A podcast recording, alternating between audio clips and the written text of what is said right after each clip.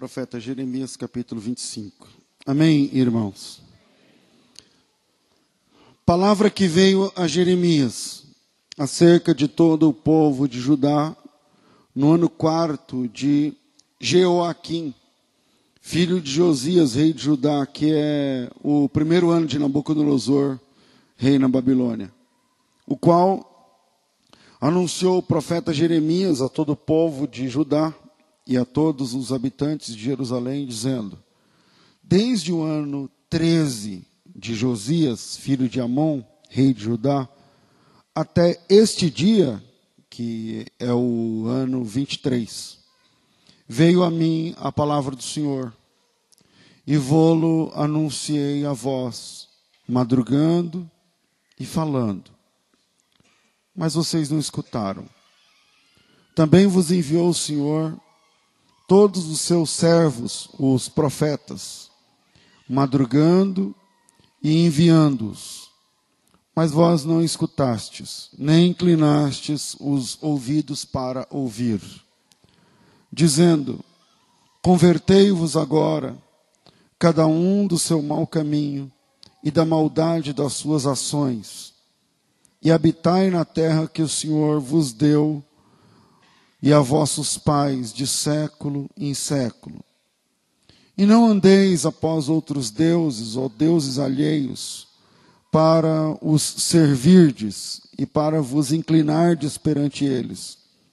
Nem me provoqueis a ira com a obra de vossas mãos, para que não vos faça mal. Todavia, não me destes ouvido, diz o Senhor, mas me provocastes a ira com a obra das vossas mãos para o vosso mal.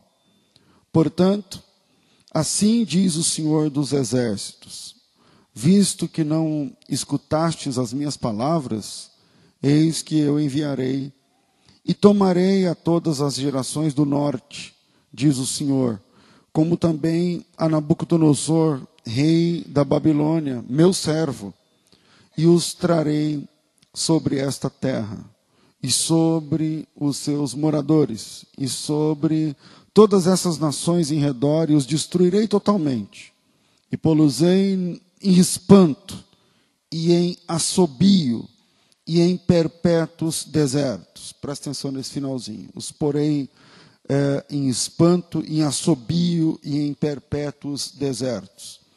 E farei perecer entre eles a voz de folguedo, a voz de alegria, a voz de esposo, a voz da esposa, o som das mós e a luz do candeeiro.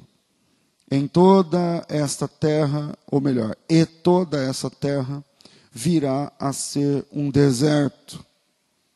E estas nações servirão o rei da Babilônia por 70 anos. Amém. É impressionante como a como é cíclico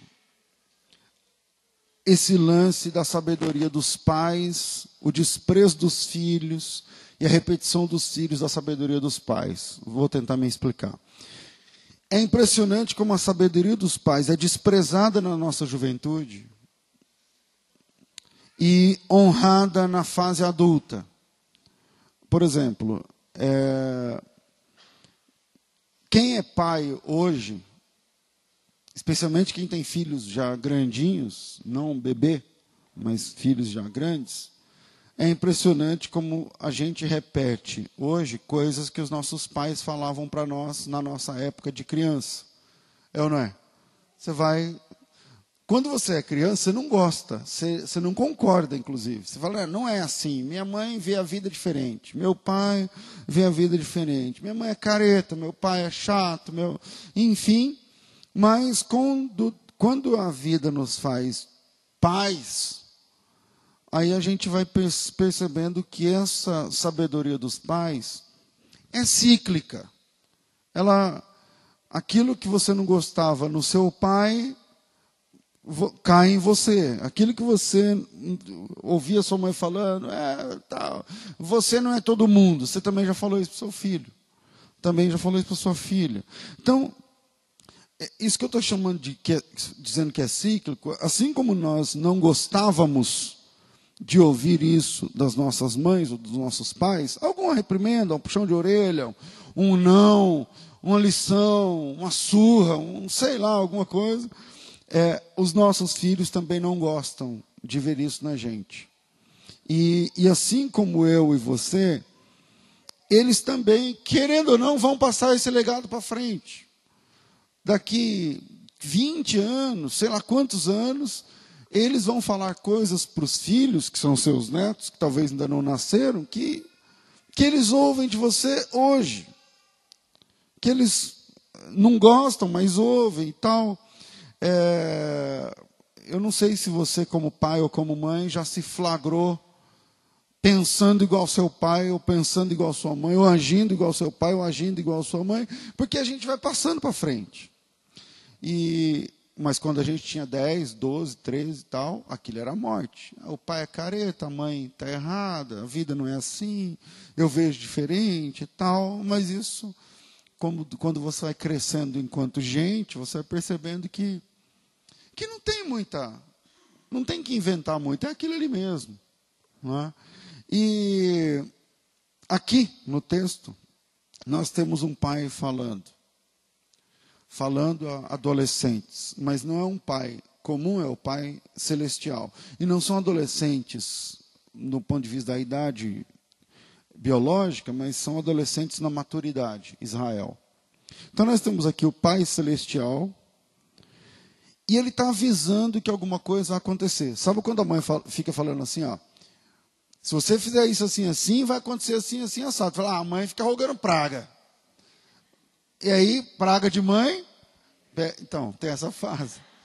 A praga de mãe pega. Mas não é que a praga de mãe pega, porque ela já entendeu, ela já passou por aquilo, ela está falando uma coisa que é uma matemática. Se você apertar os mesmos botões, vai, você vai colher exatamente o mesmo resultado.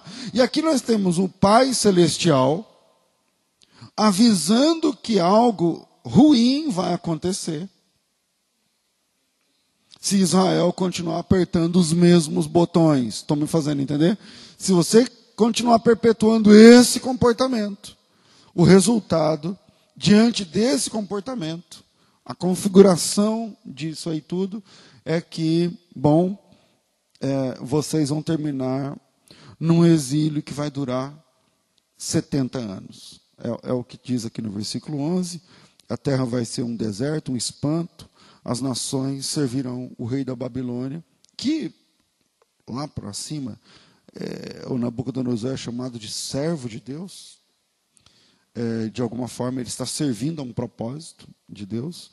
E, e, esse, e, é, e essa, é, essa fase duraria exatos 70 anos. Então Deus, como pai, ele está avisando que algo vai acontecer.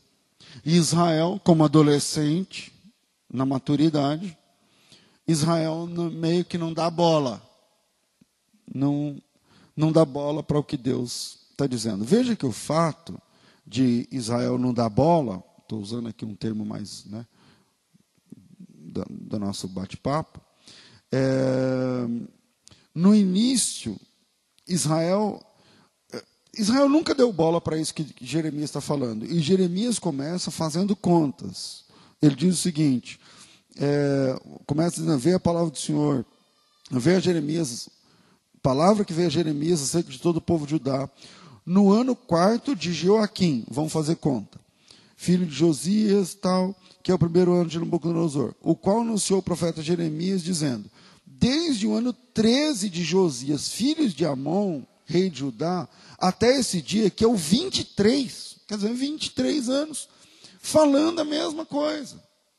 Então Jeremias está dizendo o seguinte, gente, faz muito tempo que eu estou falando a mesma coisa para vocês. Só que Israel não dá bola. E esse não dá bola, no início, não é bem um desprezo. Porque tem coisa que você não dá bola, porque o teu pai fala, ou tua mãe fala, mas não é porque você não gosta do seu pai, ou quer desprezá-lo, ou não gosta da sua mãe, ou quer desprezá-la. O adolescente só acha que com ele o desfecho vai ser outro. Quer dizer, minha mãe está falando isso, mas não é assim. O meu pai está falando que vai ser assim, mas, mas comigo vai ser diferente. Então, o adolescente despreza a palavra do pai, mas é porque ele não é que ele não gosta do pai, ou odeia, ou, ou, não, é que ele pensa diferente. Lembra do, do pródigo? Ele era jovem. E ele entendeu que ele conseguiria fazer diferente com aquele dinheiro. E não deu ele entendeu que ele podia ter uma chance de ser uma pessoa. Ele quis empreender e deu errado. Então o adolescente acha que o desfecho com ele vai ser diferente do desfecho com outras pessoas. Que acontece com. E esse é o problema. O pessoal que está na Cracolândia, pesando menos de 40 quilos, fedendo sem tomar banho há dias, eles foram para lá debaixo de uma certa consciência. Mas naquele esquema que comigo é diferente. Comigo vai ser diferente. Eu uso, mas não é igual meu primo. Eu uso, mas não é igual o cara ali do, do. Não, eu, eu sei os meus limites. Eu vou trabalhar, eu vou tal, e de vez em quando eu fumo, de vez em quando eu cheiro, de vez em quando, sei lá, eu uso, eu injeto, ou coisa que eu valho. Terminou na Cracolândia. Muita gente. Eu acho que a maioria se acha senhor da situação e acha que com ele o desprezo é diferente. Isso acontece no adultério, isso acontece nas drogas, isso acontece na espiritualidade, isso acontece no tratamento de pai com filho, de filho para com o pai. Não, comigo vai ser diferente. Porque no fim, é, ele acha que ele é diferente dos outros, e, e esse eu sou diferente, é, eu, eu vejo como problema, porque no final é, não tem diferença nenhuma, é só mais um. Não tem diferença nenhuma, é só mais um. Na filosofia, um dos pensadores, falando a respeito das, dos predicados, né, dos, das. É, qual que é o contrário, de, o antônimo de defeito? É, qualidade, vamos usar essa aí. As qualidades do diabo, dentro da filosofia, ele diz o seguinte: é, o diabo ele é persistente. E o diabo não é apenas persistente, mas ele também é eficaz. E aí, a, a discussão filosófica a respeito da, da eficácia de Satanás, um dos filósofos, eu não lembro agora o nome, não lembro agora qual foi essa frase, que ele diz o seguinte: o diabo é eficaz não porque ele é poderoso, mas porque ele é velho. E sendo velho, ele é experiente. E ele já derrubou muitos como você. Muitos. Gente que pensa igual você, que fala igual você, que age igual você, que sabe, que se cerca das amizades que você se cerca, que, que se comporta, que tem o mesmo padrão comportamental que você, ele derrubou milhares. Então, ele olha e ele percebe padrões. Ele fala: ah, Isso aqui é por aqui que eu vou. Essa aqui é por aqui que eu vou. Essa aqui não vou usar. Essa artimanha aqui não vai colar. Mas essa, porque eu já derrubei milhares ou milhões igual a ela. Então, o adolescente, ele acha que com ele o desfecho é diferente. Eu vou sair com os caras, os caras são descolados, gostam de roubar, ou gostam de. Mas os caras são legais, e eu não vou entrar na deles. É, comigo é diferente. Em pouco tempo ele está roubando, em pouco tempo ele está bebendo, em pouco tempo ele está fumando, está usando drogas, e, e enfim. Mas ele acha que vai ser diferente, mas no fim, não tem diferença nenhuma, é só mais um. E Israel caiu assim. Veja que, quando Jeremias passa anos e anos a fio, repreendendo Israel como um pai repreende um filho, Deus, através de Jeremias, e Jeremias é o cara que mais Deus usa para repreender sobre o exílio, nunca Israel chegou o rei sim, mas Israel como um todo dizendo, não, não é bem assim, você não está. Não, mas Israel ouve entrando por aqui, sabe? Sabe aquele filho que ama o pai, ama a mãe, mas não concorda com a pegação no pé? Ele diz assim, não, tá bom, mãe, tá bom, tá bom. Não, não é assim do jeito que a senhora está falando também.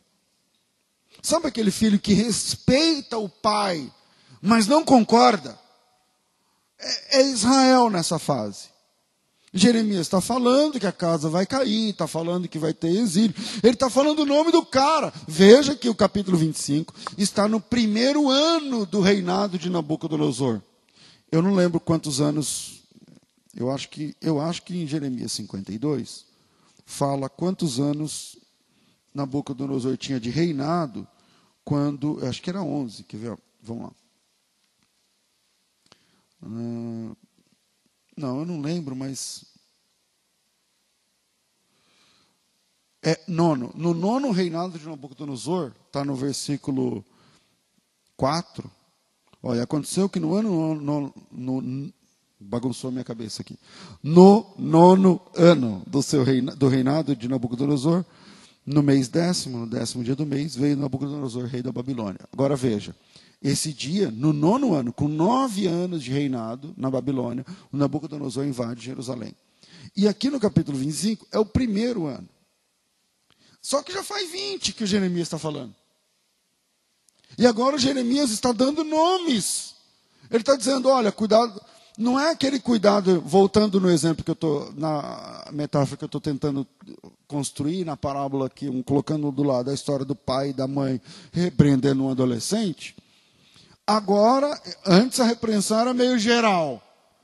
Não se misture com outros deuses, não se junte com os deuses cananeus, isso é paganismo, não sei o quê. Agora não. Agora Jeremias está dando nomes, não é para misturar com fulano e com Beltrano. Não é, porque esse é o conceito dos pais. No começo são conceitos gerais. Aí quando ele começa a perceber, ele fala, não quero você andando com fulano. É assim ou não é? Eu não quero saber de fulano dentro de casa, nem você atrás de, dele e tal.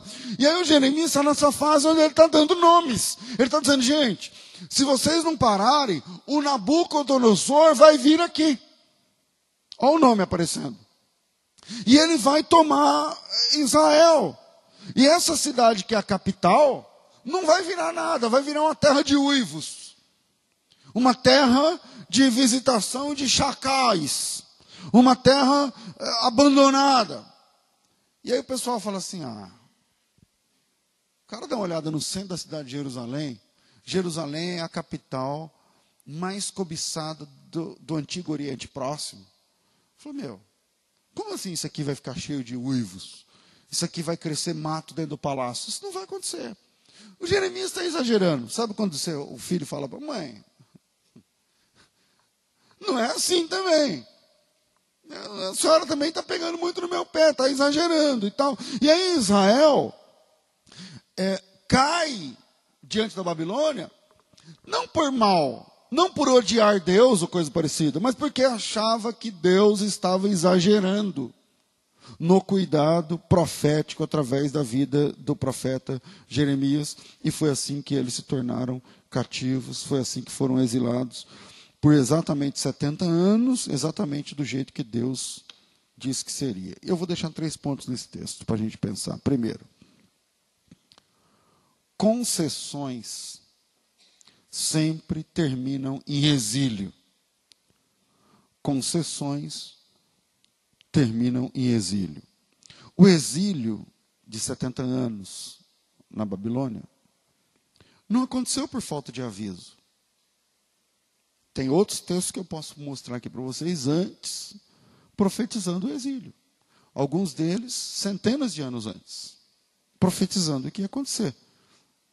Né? Então não aconteceu por falta de aviso, mas por falta de acreditar que Deus sabia mais sobre eles do que eles mesmos. Assim como um filho vai para as drogas, ou para a prostituição, ou para o crime, não por falta de aviso, mas por falta de crer que o pai e a mãe sabem mais sobre ele do que ele mesmo naquela fase. Naquela fase. Veja é, Deuteronômio, capítulo de número 4. Nós estamos falando agora de um texto, eu estou trazendo aqui à tona um texto que foi escrito pelo menos 500 anos antes do fato. Pelo menos 500 anos antes da do, exílio, do exílio babilônico. Nesse te, enquanto, esse texto foi escrito num período antes de Israel ser uma nação. Antes de Israel entrar na tal da terra prometida. Quem escreve é Moisés, e Moisés morre antes da entrada na terra prometida. Deuteronômio capítulo 4, versículo é, 23, pode ser, 20, pode, podia ser antes, mas vamos lá, 23, diz assim: Guardai-vos, veja 22, porque nesta terra, porque eu nessa terra morrerei, e não passarei o Jordão, isso é Moisés. Porém, vós passareis e possuireis aquela boa terra. Ele está falando do lado de cá do Jordão, mostrando a terra da promessa. Guardai-vos que, de que não vos esqueçais do concerto do Senhor, vosso Deus, que tem feito convosco, e vos façais alguma escultura, imagem de alguma coisa que o Senhor, vosso Deus, proibiu. Então ele está dizendo, vocês vão entrar, mas não é para você se envolver com estátuas, imagens de escultura. Porque o Senhor, teu Deus, é um fogo que consome, é um Deus zeloso. Quando, pois, gerardes filhos, e filhos de filhos, e vos envelhecerdes na terra, e, e vos corromperdes, e fizerdes alguma escultura, semelhança de alguma coisa, e fizerdes mal aos olhos do Senhor para o provocar a ira. 26. Hoje tomo por testemunhas contra vós os céus e a terra, que certamente perecereis. Depressa Perecereis depressa da terra, a qual passado o Jordão e despossuir, não prolongareis os vossos dias nela, antes sereis de todos destruídos. E o Senhor vos espalhará entre os povos, e ficareis poucos em números entre as, entre as gentes às quais o Senhor vos, vos conduzirá. E ali servireis a deuses, que são obras de mãos de homens, de madeira, de pedra, que não veem, não ouvem, nem comem, nem cheiram. Então, não é falta de aviso. O exílio não aconteceu por falta de aviso, mas por falta de acreditar que Deus sabe mais a respeito deles do que eles mesmos. Não foi falta de aviso. Aliás, nunca é. Nunca é. A gente está trabalhando Jeremias 20, quanto? 25. E lá no versículo 11, lá no versículo 11, Está lá, a, o nome do cara aparece lá no começo, e no final, lá no versículo 11, aparece inclusive o número de anos que eles ficariam é, exilados. Deus disse que a grande Jerusalém se tornaria uma terra de uivos. Isso talvez não faça sentido para você agora, mas se você ler com calma a história de Israel, você vai perceber que Jerusalém era a capital mais cobiçada do, do Antigo Oriente.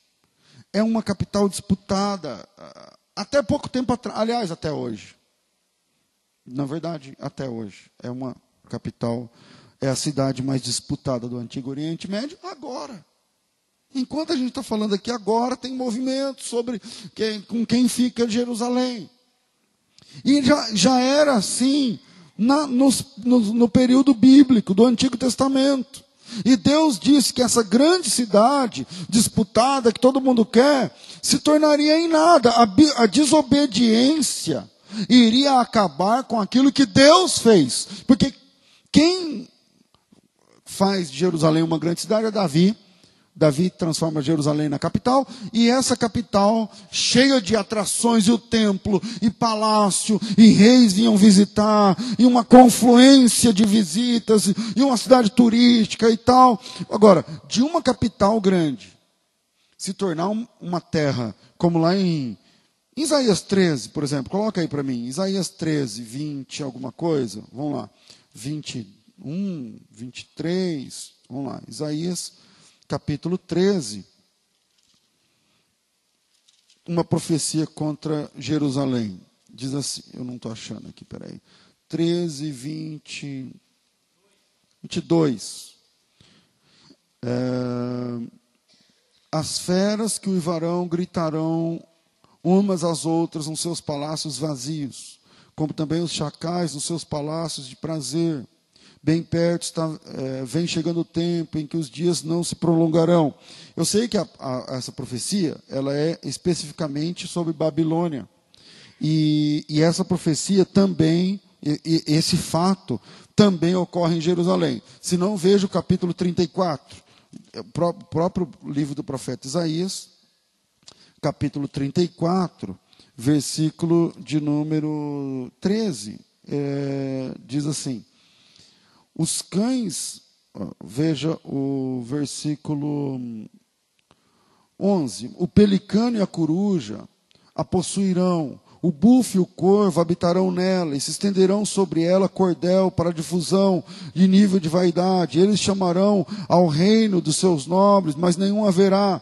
E todos os seus príncipes não serão coisa nenhuma. E nos seus palácios crescerão espinhos, urtigas, cardos, nas suas fortalezas. E será uma habitação de dragões e sala para os filhos de avestruz. Os cães bravos se concentrarão como com os gatos bravos. O sátiro clamará e tal. Então ele vai falar sobre uh, uma grande cidade que do nada fica vazia. Pastor, mas eu vou ficar falando de Jerusalém? Então, eu não estou falando de Jerusalém, eu estou falando de pessoas.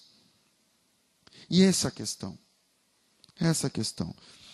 Uma pessoa que foi liberta por Deus, foi chamada pelo reino de Deus, mas que faz concessões com o mundo, termina desse jeito vazio. E esse é o ponto. O fim de uma filha desobediente, aqui em Jerusalém, era o vazio. Mais um texto só para a gente. É, Jeremias 2, por exemplo. Como é que termina essa história? Jeremias capítulo 2, versículo de número.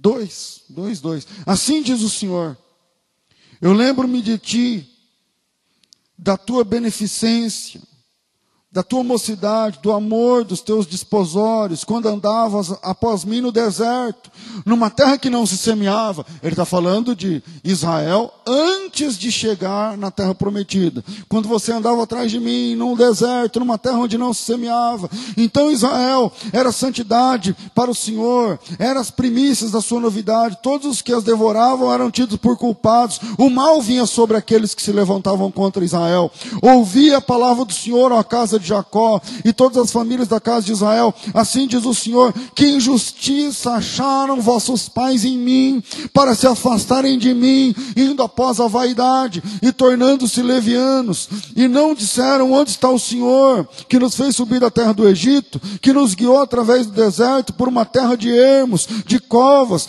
por uma terra de sequidão, por, é, pela sombra da morte, por uma terra em que ninguém transitava, na qual não morava homem algum, e mesmo assim eu vos introduzi numa terra fértil para comerdes o seu fruto, o seu bem, mas como nela entrastes e contaminastes a minha terra, a terra da minha herança, fizeste uma abominação, os sacerdotes não disseram onde está o Senhor, e os que tratavam da lei não me conheciam, e os pastores prevaricaram contra mim, e os profetas profetizavam em nome de Baal, e andaram após o que é de nenhum proveito, portanto ainda pleitearei convosco, diz o Senhor, e até com os filhos dos vossos filhos pleitearei. Porquanto passai as ilhas de Quitim e Verde, enviei a Quedar e atentai, atentai bem e vede se, se sucedeu coisa semelhante. Houve alguma nação que trocasse os seus deuses, posto que nem eram deuses, todavia o meu povo trocou a sua glória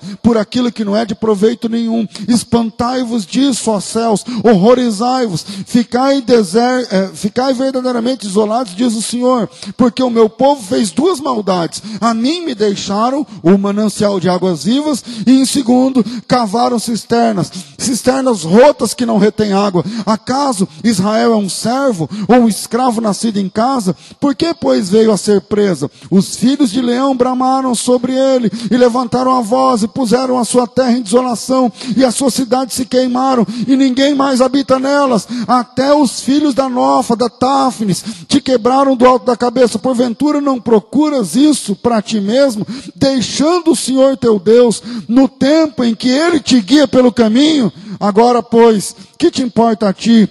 O caminho do Egito para beberes as águas de Sior? E que te importa a ti o caminho da Síria para beberes a água do rio? A tua malícia te castigará, as tuas apostasias te repreenderão. Sabe, pois, e vê que mal e quão amargo é deixares ao Senhor teu Deus e não teres o meu temor contigo, diz o Senhor dos exércitos. Quando eu já, é, quando eu já há muito quebrava o teu jugo, rompia as tuas algemas, Tu dizias: Nunca mais transgredirei. Contudo, em todo outeiro, debaixo de toda árvore verde, andas se encurvando, se corrompendo. Eu mesmo te plantei como vide excelente, uma semente inteiramente fiel. Como, pois, te tornaste para mim uma planta degenerada, uma vide estranha, pelo que ainda que você se lave com salitre, ainda que você tome banho com sabão, a tua iniquidade se conserva perante mim, diz o Senhor. Como como dizes logo, não estou contaminado, nem andei após os balins. Vê o caminho no vale, conhece o que fizeste. A dromedária ligeira, dromedária ligeira és, que anda torcendo seus caminhos, jumento montês, jumenta montês, acostumada ao deserto, e que conforme o desejo da tua alma, sorve o vento. Quem impediria o teu encontro? Todos os que a buscarem, não se cansarão, no mês dela acharão. Evita que o teu pé ande descalce, que a tua garganta tenha sede, mas tu dizes: não há esperança. Não, porque amo os estranhos e após eles andarei. Como fica confundido o ladrão? E aí vai. Deus está falando através de Jeremias, dizendo: você não se comporta como uma mulher, você se comporta como uma prostituta, você vai após outros deuses, vocês me abandonam. E Israel, quando entra na terra da promessa, ao invés de se manter fiel a Deus, faz concessões. E primeiro, quem faz concessões termina no exílio. Quem faz concessões termina no exílio. Você pensa, ou você pensava que com você seria diferente? Esse pensamento é típico dos adolescentes. E qual que é o resultado? Não foi diferente. Se você fez concessões com o mundo, eu tem como saber agora. Tem como saber agora se você fez ou anda fazendo concessões com o mundo. Sabe como que dá para saber? Porque quem faz concessões com o mundo termina vazio. Jerusalém fez concessões com o mundo e Deus disse: Você vai ficar vazia. Não importa se você é grande, não importa se você é poderosa, não importa se o templo de Deus é aí, não importa se você é o endereço de Deus. Fez concessões com o mundo, vai ficar vazio.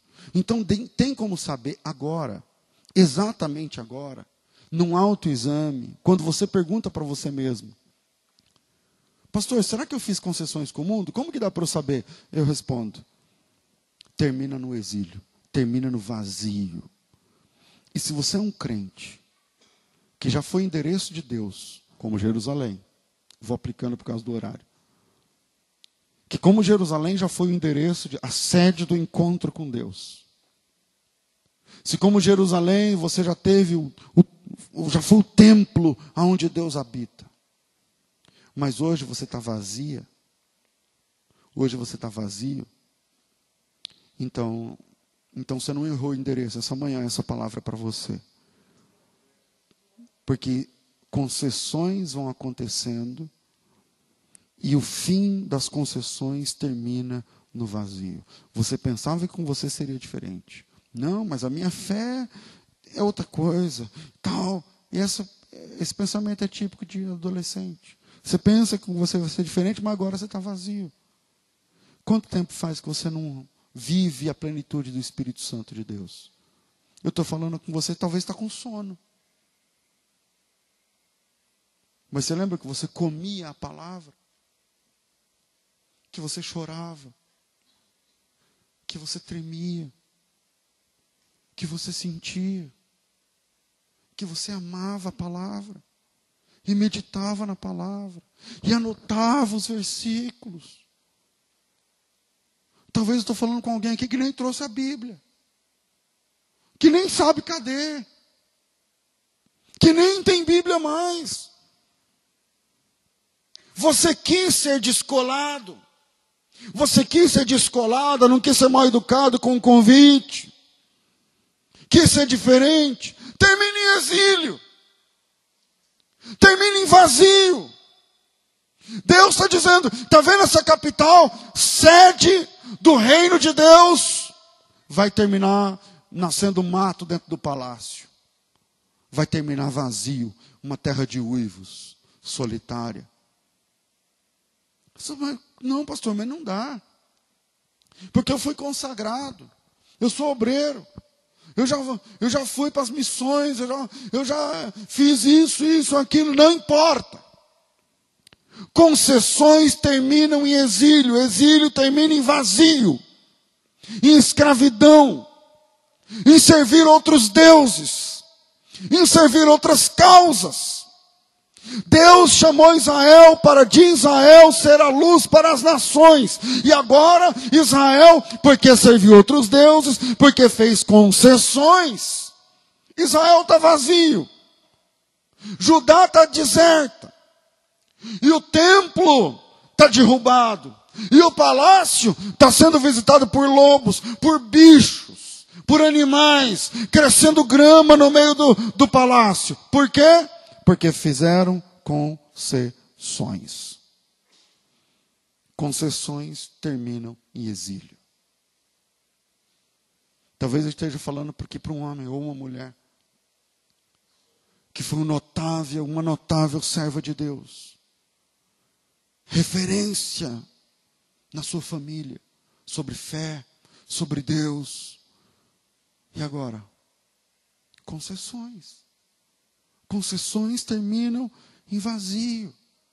Concessões terminam em exílio. Quantos anos foram o exílio? Foi o exílio? 70 anos.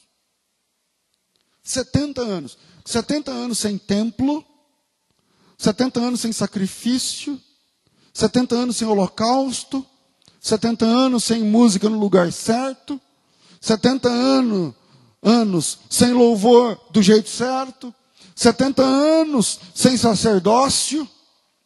70 anos.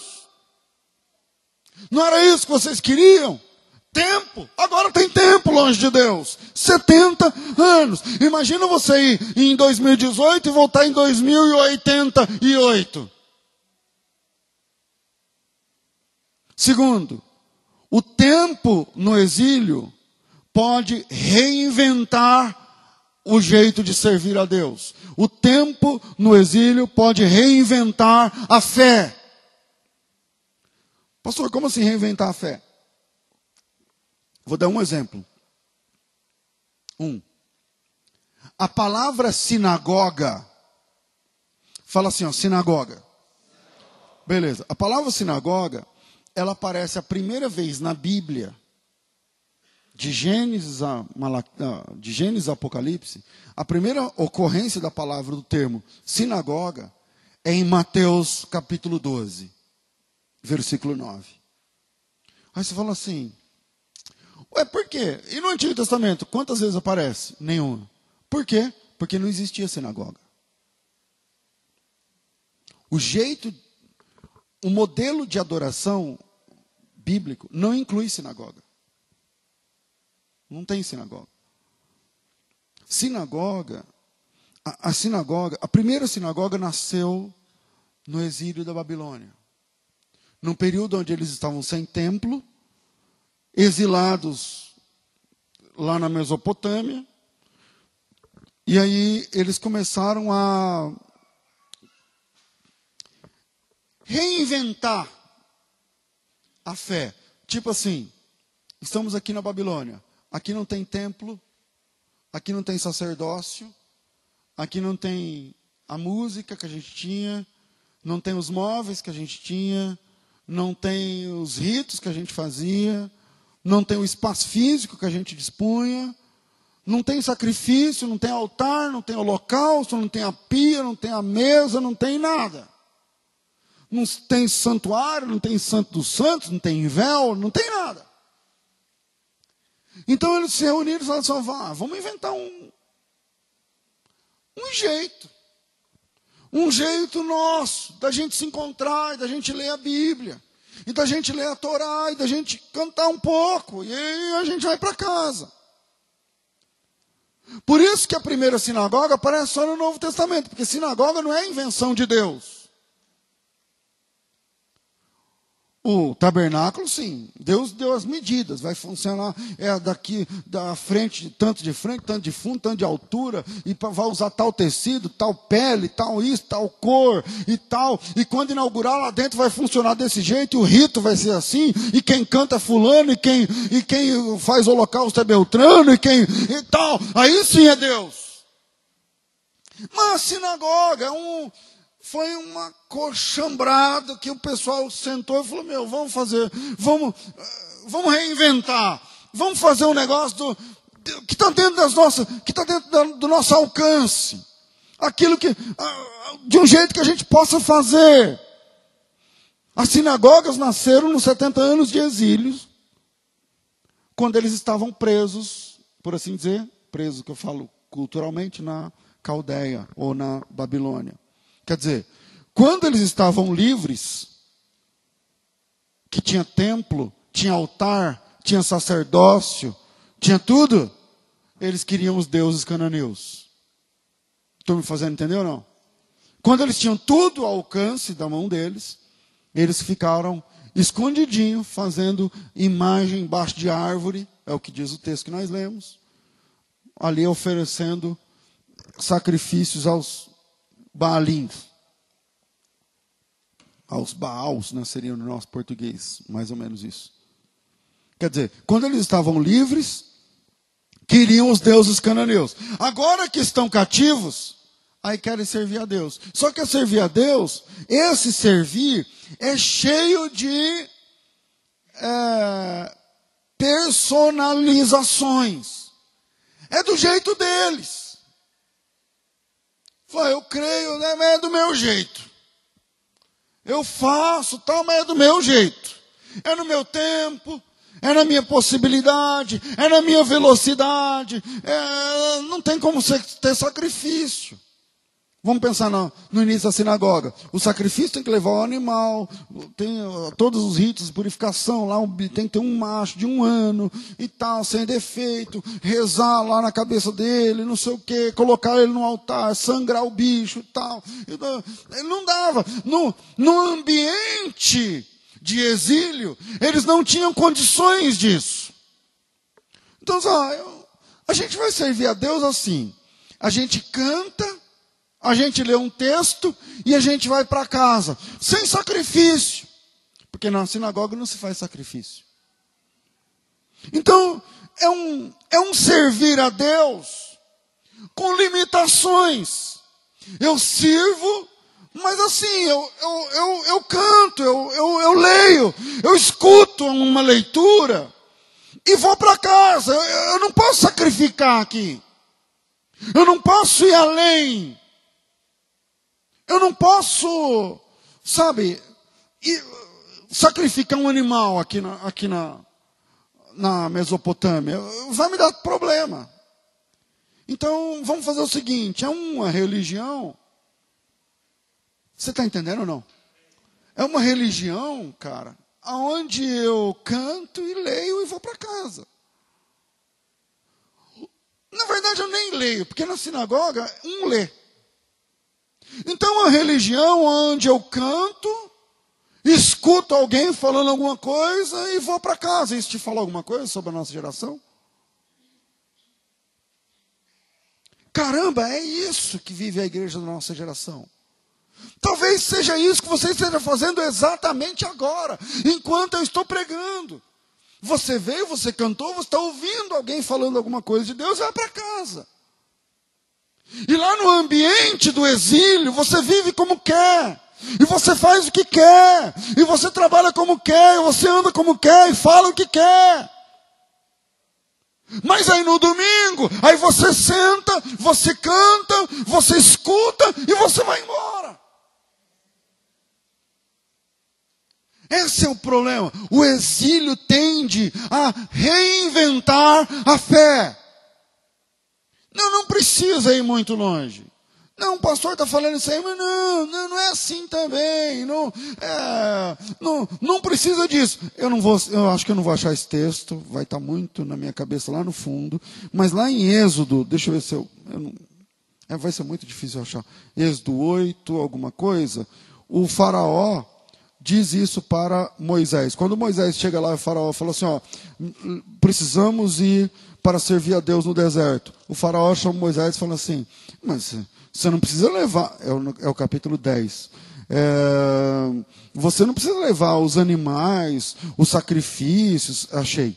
Capítulo 10, versículo de número 24. Então o faraó chamou Moisés e disse: Ide, servi ao Senhor. Mas fiquem aqui comigo as vossas ovelhas, as vossas vacas. Vão também as vossas crianças. E Moisés disse: Tu também darás em nossas mãos sacrifícios e holocaustos que ofereçamos ao Senhor.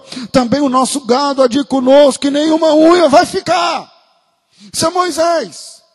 E aí hoje, nós obedecemos essa proposta do faraó. Falou, não, sirva a Deus sem sacrifício.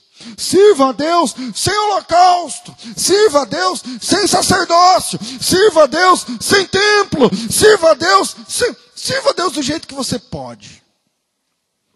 É na tua velocidade. É no teu tempo. É no teu tempo. Você prometeu dar dízimo. Isso aí é do passado já. Não, Quanto você ganha? Você ganha 3,500. Quanto você deu esse, esse mês na igreja para ajudar? 30 reais? Está muito.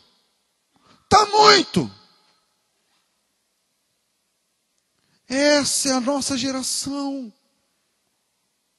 Uma geração que no exílio pensa que está servindo a Deus, mas é um servir que se resume em cantar, ouvir e ir embora.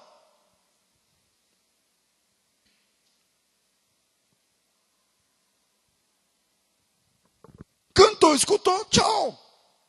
Inclusive, pastor, está passando a hora. Ainda tem o ofertório aí, ainda vou ter que dar meus dois reais. Ainda tem que. Está muito já.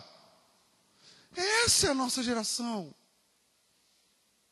Essa é a nossa geração. Que para o mundo não tem problema. Para Deus é no conta-gotas. É no conta-gotas. E a gasolina?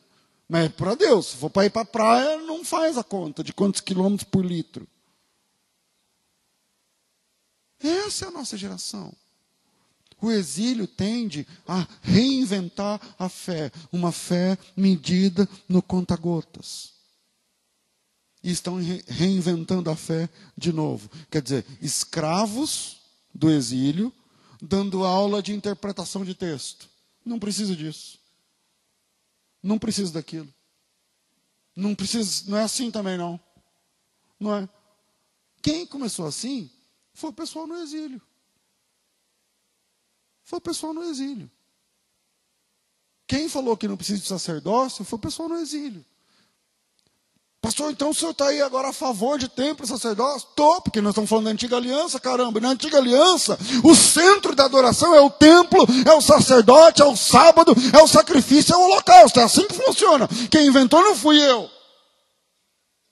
O que eu estou mostrando é que antes de trocar da antiga para a nova aliança, o povo já está se acochambrando de um jeito que dá para servir. Dá para servir de um. Dá para. Dá para servir de um jeito que Deus não pode falar nada se a gente cantar e se a gente ler. Mas o sacrifício? Não, não tem sacrifício. A nossa geração é uma geração que quer servir a Deus sem sacrificar nada. A nossa turma é uma turma que quer servir a Deus com o que pode, com o que ele, ele entende que deve. Ele entende que deve. Sem, sem doer, sem chorar, sem, sem, sem altar, sem nada. Pastor, eu achava que o senhor fosse mais moderno. Não pode ser assim, a gente vem, canta, escuta uma palestra e vai embora. Então, mas Deus não te chamou para ouvir palestra. Deus te chamou para reverberar o nome dele na terra, na tua casa, na tua família. E isso não vai acontecer se você for apenas um assistidor de culto de domingo. Não vai acontecer nunca. Você sai, senta a bunda na cadeira, escuta uma hora, duas, e vai embora e acha que é crente, e acha que é filho de Deus, e acha de Deus. Não é! Não é! É muito mais coisas envolvidas. É amor pela causa é se, é se gastar e se deixar gastar pelo reino, é investir na causa de Cristo, é amar o Senhor sobre todas as coisas, é dobrar o joelho, orar e chorar, é babar no banco dizendo: Senhor, tem misericórdia da minha alma. É muito mais do que cantar meia hora, escutar uma hora e ir embora para casa. Mas o exílio reinventa a fé. Já tem essas caras hoje. Não, eu é na minha casa. Eu eu me reúno com a minha família.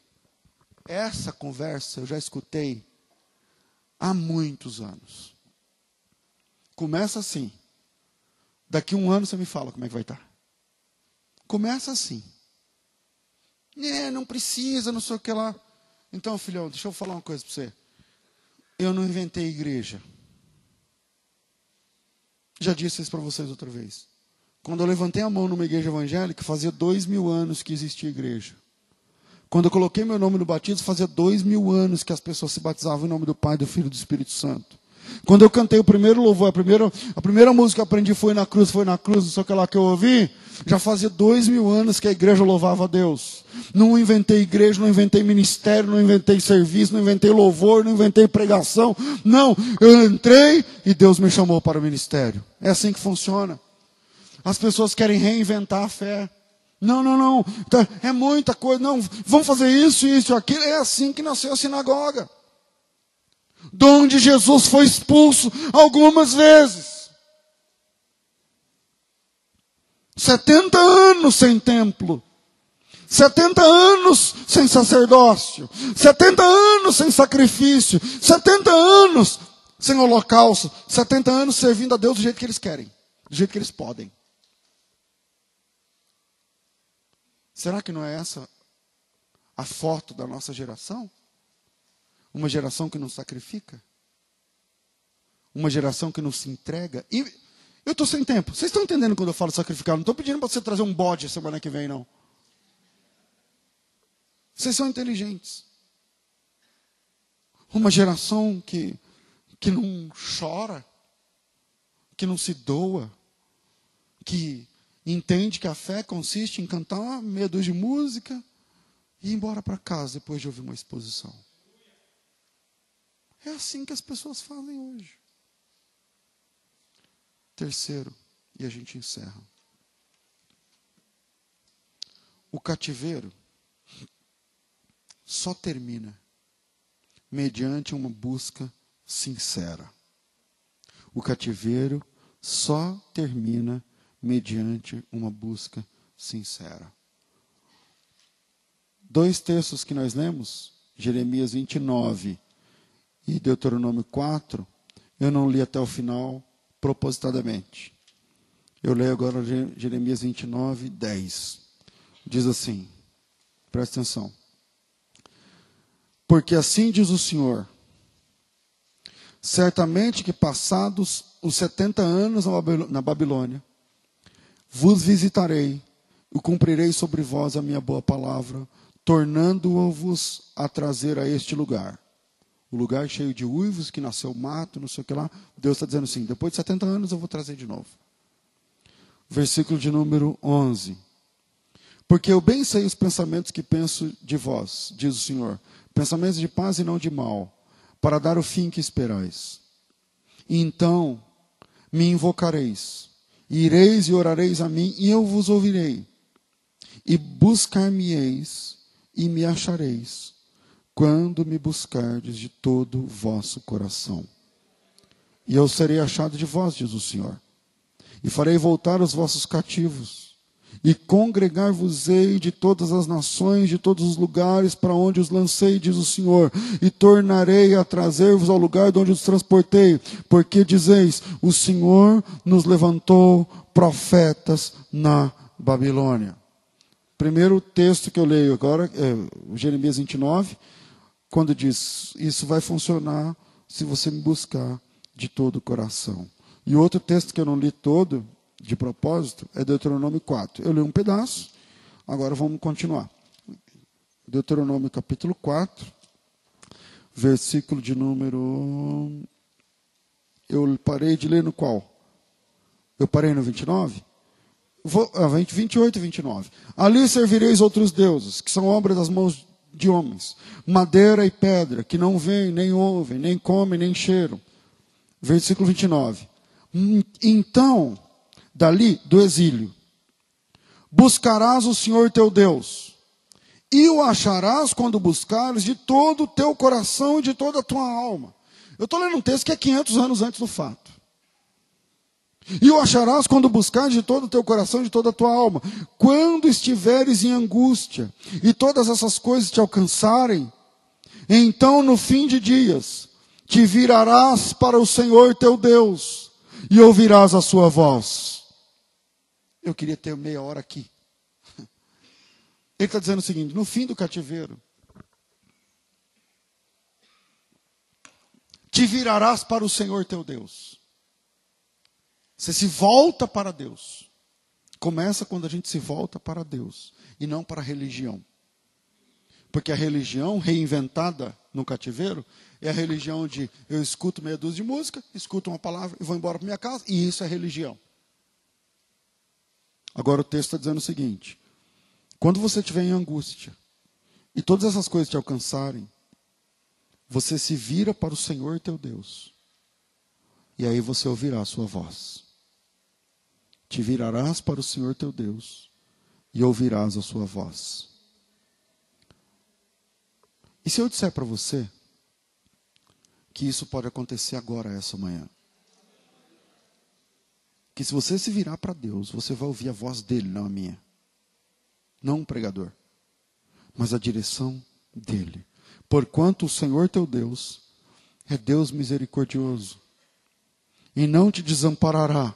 Aleluia não te destruirá, nem te esquecerá, nem se esquecerá do conceito que jurou a seus pais, porque pergunte agora aos tempos passados que te precederam, desde o dia em que Deus criou o homem sobre a terra e sobre a extremidade do céu, a, do céu até a outra. Se sucedeu jamais coisa tão grande como esta, ou se, se ouviu alguma coisa como essa, se algum povo ouviu a voz de algum Deus falando do meio do fogo, como ouviste e ainda ficastes vivo, ou se um Deus intentou ir tomar para si um povo do meio de outro povo, com provas, com sinais, com milagres, com peleja, com mão forte, com braço estendido, com grandes juízos, conforme tudo quanto o Senhor vosso Deus vos fez no Egito aos vossos olhos. A ti te foi mostrado para que soubesses que o Senhor é Deus e nenhum outro há senão Ele. Desde os céus te fez ouvir a sua voz para te ensinar e sobre a terra te mostrou o seu grande fogo e ouviste as suas palavras no meio do fogo, porquanto amava os teus pais e escolhera a sua semente depois deles e te tirou do Egito diante de ti com a sua grande força para lançar fora de diante de ti gentes maiores e mais poderosas do que tu, para te introduzir na terra que há de dar por herança, como vês nesse dia, pelo que hoje saberás e refletirás no teu coração que só o Senhor é Deus em cima no céu e Deus embaixo na terra, e não existe outro Deus senão Ele. O cativeiro só termina diante de uma busca sincera de Deus o cativeiro, a sequidão, a frieza, a indiferença, a religião inventada que consiste num povo que não tem holocaustos, que não faz sacrifícios, que não faz concessões para Deus, só termina diante de uma busca sincera de Deus. Ele diz: se você me buscar de todo o coração, e de todo o coração significa a sua maior vontade. Será que algum ouvinte desse sermão está de fato interessado em clamar de verdade? Eu digo para você e termino. O pecado é seu. O exílio é seu. O afastamento é seu. A frieza é sua. Então o clamor precisa ser seu. hoje em dia estão é, amenizando. Ah, repita comigo essas palavras. Senhor, eu te clamo. Senhor, não tem esse negócio. Eu quero, irmão, faça uma oração. Ah, eu não sei se eu quero fazer uma oração. Não, não, então faz o seguinte: eu vou orar e você repete comigo. Ah, também não sei. Ah, então eu vou orar, você não precisa repetir, só fala amém no final. É, mas eu não. É, e tal. Não. não vai funcionar. Ou você rasga seu coração numa oração sincera, espontânea, não capitaneada por um pastor, por um teólogo, por alguém que consegue construir uma oração cheia da teologia. Ó, oh, Senhor, tu que estás, não sei o que lá. Para.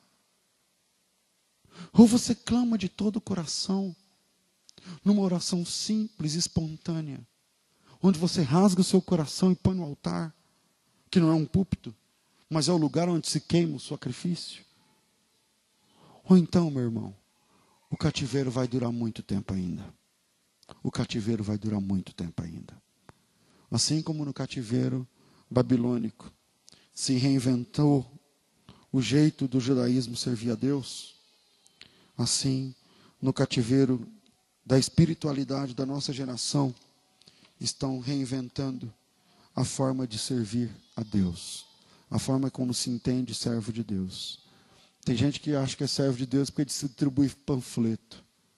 Tem gente que acha que é servo de Deus porque anda com a camiseta escrita, ou porque fica enchendo o saco de todo mundo no Facebook, nas redes sociais, postando mensagens redirecionadas, acha que isso é servir a Deus vídeos de missionários que estão não sei aonde, acha que isso é servir a Deus. Não é. Não é. Não é. Servir a Deus é uma condição pessoal. Para de reinventar a fé. Saia daqui hoje entendendo o seguinte: o meu serviço a Deus não é ouvir música e ouvir uma palavra. Isso não é servir a Deus ainda. Isso aí é o pessoal da sinagoga que inventou lá no cativeiro.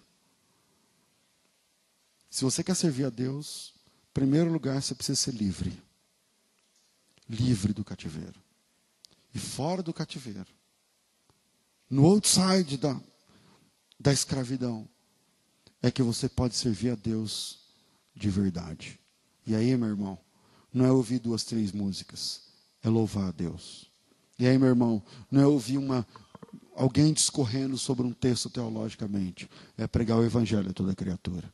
E aí, meu irmão, não é com, medindo conta-gotas. É, aqui eu vou dar 10 hoje, porque tal, porque se, se lasca o aluguel e o forro. Que eu...